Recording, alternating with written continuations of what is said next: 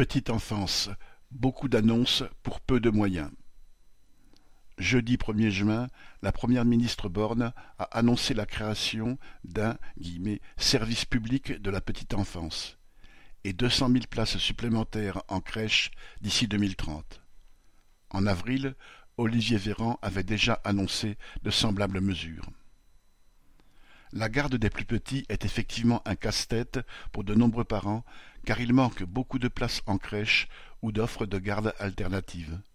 Non seulement le gouvernement ne crée pas de crèches publiques, mais aussi les salaires sont trop bas, que ce soit pour les auxiliaires de périculture dans les crèches ou les assistantes maternelles à domicile. Le gouvernement se sent quand même obligé de faire semblant de faire quelque chose.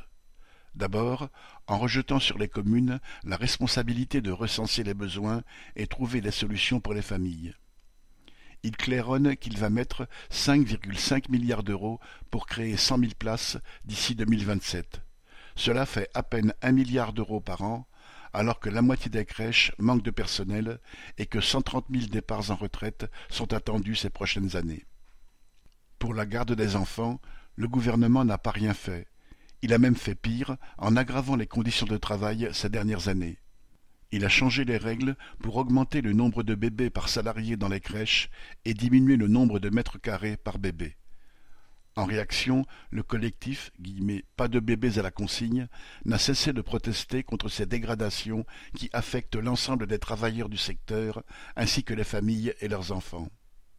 De plus, d'après une déléguée générale de la Fédération française des entreprises de crèches, au cours des dix dernières années, pour plus de 30% de places supplémentaires en crèche, le nombre de places en formation a augmenté seulement de 7%.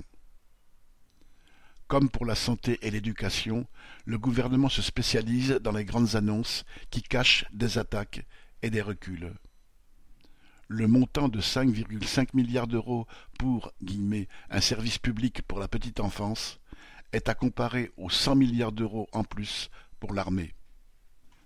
Charles Legoda